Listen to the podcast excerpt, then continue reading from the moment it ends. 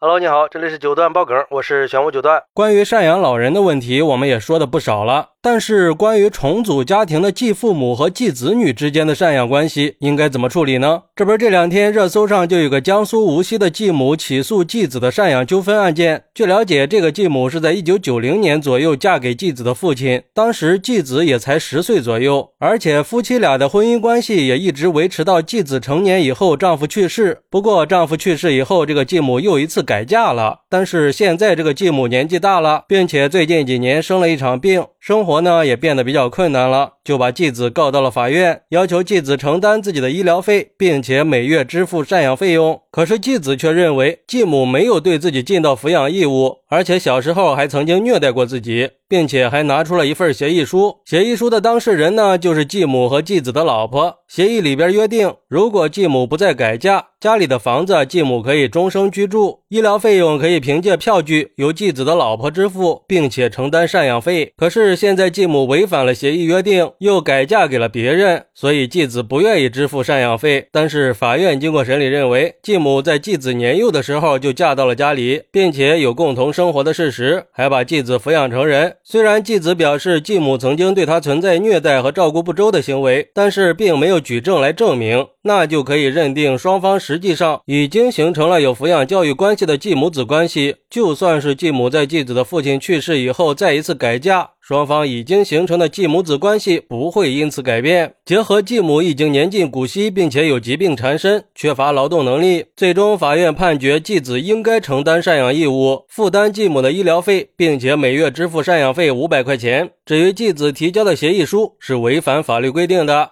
所以所以不能以这份协议作为理由拒绝履行赡养义务。而且这个案子的法官也提醒我们，子女对父母的赡养义务不会因为老年人婚姻关系的变化而终。止用父母不得再婚作为赡养条件的约定，也侵犯了父母婚姻的自主权，是无效的。哎，说实话呀，我以前还真没接触过这方面的事儿。虽然也经常可以见到重组家庭，但是很少会出现这种情况。一般这继父母再婚以后，也就彻底断了联系了。不过，对于这种情况，网友们的看法也是两极分化的。有网友认为，其实这种情况不光是从法律角度，就算按照一些古老的传统，只要继母和继子形成了抚养关系，或者对继子女的成家立业有所付出，那继子女就有义务去赡养继母，这是天经地义的事儿。要我说呀，就应该制定一个法律法规来强制继子女去赡养继父继母，要不然就太没有伦理道德、没有人性了。我们的社会需要负责任、有担当的行为。还有网友表示，如果继父母确实对继子女尽了抚养义务，当然是可以要求继子女赡养的。但是如果没有尽到抚养义务，比如说父亲和继母再婚的时候，继子已经十五六岁了，这个就有点尴尬了啊。我觉得这种情况甚至可以说连继父母都算不上了，客气一点呢，叫声叔叔阿姨；不客气的话，啥也不是。像这种情况的话，就不应该赡养了。不过，也有网友认为，在我们这边，只要女人改嫁过了，原来的子女就没有再赡养她的义务了。而且，像这种情况，继子和继母之间的亲情关系已经破裂了，或者说继母的行为已经严重的损害了继子的利益，为什么还非要让人家承担赡养义务呢？